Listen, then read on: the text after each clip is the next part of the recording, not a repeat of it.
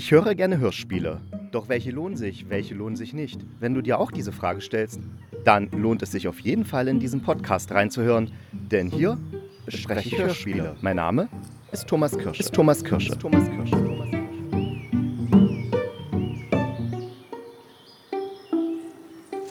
Hallo und herzlich willkommen zu einer neuen Folge des Hörspielkritikers. Und wie ihr es vielleicht hört, bin ich nicht in meinem Studio. Nein, ich bin draußen in der freien Natur. Denn nachdem ich jetzt die letzte Woche wirklich so richtig scheiße krank war, möchte ich es nutzen, dass ich jetzt etwas gesünder bin. Und hier fliegen gerade ein paar Enten vorbei. Lustig. Jedenfalls äh, möchte ich es nutzen, dass ich äh, jetzt gesund bin oder zumindest halbwegs gesund und deswegen bin ich rausgegangen und nehme diese Folge einfach mal draußen in der Natur auf. Gerade geht die Sonne unter, es ist ein wirklich schöner sonniger Tag gewesen und ihr werdet dann die Folge ja, morgen hören, wenn ich sie dann jetzt heute Abend noch schnell hochlade. Und welches Hörspiel möchte ich heute für euch auseinandernehmen? Besprechen, kritisieren. Es ist das Hörspiel Alle meine Freunde sind Superhelden. Doch wer jetzt sowas erwartet wie Batman, Superman, Spider-Man oder einen anderen Man oder Woman, äh, den muss ich enttäuschen. Nein, das ist eine ein Hörspiel, was auf dem Roman des kanadischen Autors Andrew Kaufman basiert. Und Andrew Kaufman ist dafür bekannt, dass er gern so Genre-Mixe macht. Also Superhelden-Stories mit Liebesstories, mit Thriller, mit Krimis, alles so zusammenbringt und dadurch die Grenzen, diese typischen Genre-Grenzen sprengt, die wir alle so, ja, meist durch die ganzen Hollywood-Produktionen so im Kopf haben. Ne? Also ein Superheldenfilm hat halt so zu sein, dass äh, irgendein kleines Weichei seine Superkräfte entdeckt, gegen Bösen kämpfen muss und dann am Ende ist alles gut. Ja, bla bla bla, kennt man ja alles dieses. Aber das ist eben hier nicht so. Hier geht es tatsächlich, sagen wir mal, um die mh, hm, reale Ansicht des Superheldentums. Also ich meine, der eine, der Amphi, das ist eben ein Mensch, der unter Wasser, unter Wasser auch atmen kann, der sagt eben, ja, warum sollte mich jemand dafür bezahlen, dass ich unter Wasser atmen kann? Das heißt, der muss in einem ganz normalen Supermarkt oder wo auch immer der da arbeitet, arbeiten, um eben seine Brötchen zu verdienen. Also dieses, dieses Klischee, was wir alle natürlich im Kopf haben durch die ganzen Marvel-Produktionen und so, wird hier halt auf den Kopf gestellt weil, oder beziehungsweise hinterfragt, weil gezeigt wird, okay, nur weil jemand irgendeine spezielle Fähigkeit hat, heißt es noch lange nicht, dass er jetzt die Welt rettet oder was auch immer. Und an einer Stelle wird's auch, wird auch im Hörspiel gesagt, was ja kein Superheld zugeben würde, aber Superschurken gibt es nicht. Es sind einfach nur andere Superhelden, die halt die Superhelden als Schurken ansehen, weil sie halt ganz normal nicht leiden können. So wie im ganz normalen Leben wir auch Menschen nicht leiden können. Und es gibt eben auch keine, also oder beziehungsweise nur sehr wenige Superhelden, die dann irgendwelche Masken oder Kostüme fragen. Also tragen, nicht fragen, tragen. Die Identität der Leute ist bekannt und es ist halt bekannt, dass es 249 Superhelden in Toronto gibt. Ja, also eine schöne Basis hat diese Geschichte. Das heißt, dass dieses Superheldentum eben nicht auf in irgendeinem Marvel-Bombastabenteuer endet, sondern tatsächlich so ganz auf dem Boden der in Anführungsstrichen Realität bleibt.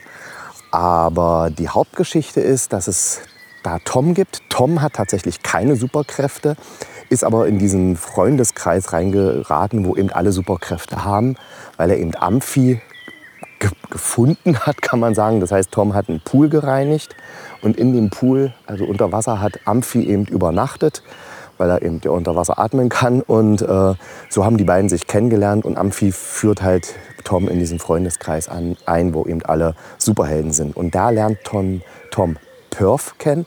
Perf hat die Superfähigkeit, perfekt, alles perfekt zu machen. Das heißt, sie ist eine Perfektionistin. Sie kennt eben alle Fahrpläne, weiß genau, wie man die Wohnung sauber macht und was auch immer. Erinnert mich ein bisschen so an meine Frau. Die ist, glaube ich, sehr, sehr ähnlich. Die hat wahrscheinlich auch die Superkraft, perfekt zu sein.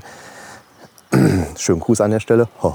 Ja, da gibt es dann eben auch zum Beispiel die Superheldin irgendwann, die eben immer alles aufschiebt, also prokrastiniert und dann das alles so weit aufschiebt, also auch sich selbst, dass sie dann irgendwann verschwindet, weil sie eben immer sagt, ja, irgendwann gehe ich die Sache an, irgendwann, irgendwann. Und das ist eigentlich bei fast allen Superhelden, die hier vorkommen, genau der Fall. Das heißt, es werden einfach nur ganz normale menschliche Eigenschaften, die du und ich so haben, eben auf die Spitze getrieben. Und das ist dann halt die Superkraft. Ja? Also, und natürlich alles, was sich dann aus dieser zugespitzten Superkraft entwickelt. Das ist so das Interessante. Also dieses Was wäre, wenn ich Superkräfte hätte, aber die Superkraft ist halt eben nur perfekt aufräumen zu können oder sowas. Schon eine, schon eine interessante Sache. Ähm, was auch dieses ganze Mythos Superheldentum so ein bisschen entzaubert und äh, sagen wir mal die ganzen Sachen von dem Sockel runterholt, weil ich hatte ja schon gesagt, die können ja eben auch von ihrem Superheldentum nicht leben. Sind jetzt keine Avengers, die jetzt die Erde gegen böse Mächte verteidigen, sondern die einzigen Bösen sind eigentlich die Leute, die auch Superkräfte haben und die sie einfach nicht leiden können. Das heißt, es ist eigentlich eher so dieses ganz normale Konkurrenzding, was wir Menschen einfach so untereinander haben. Manche können wir halt leiden und manche können wir halt nicht leiden. Und die wir nicht leiden können, sagen wir denn, das sind halt die Bösen und weil sie Superkräfte haben, sind es dann halt Superschurken. Aber eigentlich sind es alles nur Superhelden. Äh, ja, aber die Geschichte geht noch weiter. Also es geht nicht nur um diese Superhelden und wie die im Alltag sind, sondern auch um eben Tom und Perf. Und die heiraten, aber Perf hat blöderweise einen Ex-Freund und der heißt Hypno. Und Hypno äh, ist eben ein Hypnotiseur und kann eben machen, dass die Leute eben das tun bzw. wollen, was er will, dass sie wollen. Und Jetzt ist er halt eifersüchtig, weil ihm seine Ex heiratet und deswegen kommt er eben zur Hochzeit von Tom und Purf und hypnotisiert Purf, dass sie eben Tom nicht mehr sehen kann. Das heißt, für Purf ist ihr Ehemann unsichtbar. Und darunter leidet natürlich Tom auch und Perf, also die ganzen Freunde von Perf versichern ihr, ja, Tom ist noch da und du, du kannst ihn nur nicht sehen, bla bla bla, aber sie, es, es, geht trotzdem nicht in ihren Kopf. Sie kann ihn halt nicht sehen und deswegen ist er nicht mehr da und das ist schlimm für sie. Und Tom ist aber immer neben ihr und versucht sich bemerkbar zu machen, dass sie ihn doch endlich sieht. Aber er kann sie nicht mal mehr anfassen, weil wenn, sie, wenn er sie streichelt, dann muss sie niesen. Wenn er sie anfasst, dann, dann wird ihr kalt. Also es ist ganz schlimm, tragisch. Und jetzt geht es halt darum, wie Tom es schaffen kann, dass ihn Perth wieder bemerkt, dass, dass, sie wieder, dass er wieder Teil ihres Lebens ist. Und das ist echt eine ganz interessante Metapher dafür, wie Menschen vielleicht in Beziehungen so auseinandergehen und einer den anderen nicht mehr sehen kann und der andere sich dann bemüht, dass er ihm wieder gesehen wird. Ne? Das kennt vielleicht der eine oder andere aus seinem Liebes- oder Beziehungsleben. Und das wird hier eben versucht, auf eine sehr witzige, interessante Art plastisch werden zu lassen oder neu zu interpretieren. Dieses typische Liebes-, Beziehungsdilemma, was auch immer, dass der eine sich nicht mehr bemüht und der andere bemüht sich und wie auch immer. Und die Lösung eines solchen klassischen Beziehungsdilemmas, möchte ich es mal nennen, ist dann auch sehr schön und sehr anrührend und klug. Es ist klug gemacht. Ja, klug sage ich ja gerne, wenn es um Hörspielkritiken geht, also wenn es kluge Hörspiele sind. Aber hier ist es auch wirklich klug gemacht. Da kann man wirklich, ja, weil es so einfach ist. Hier passt es und deswegen möchte ich euch dieses Hörspiel empfehlen, weil es mit diesen ganzen Superhelden-Sachen, die auf eine neue, lustige, kritische Art betrachtet, das Superheldenwesen sozusagen oder super, die ganzen Superheldensachen sozusagen transformiert als nur als Vehikel nimmt, um unsere Gesellschaft zu beleuchten und zu zeigen, wie die funktioniert oder was da passiert und wie wir Menschen sind. Also wirklich eine richtig coole Sache und ich hoffe, ihr habt Spaß dran. Das ganze Hörspiel dauert, Moment, ich muss mal gucken. Das ganze Hörspiel dauert 54 Minuten die lohnen sich auf jeden Fall. Also unbedingt anhören. Und jetzt noch der Ausblick.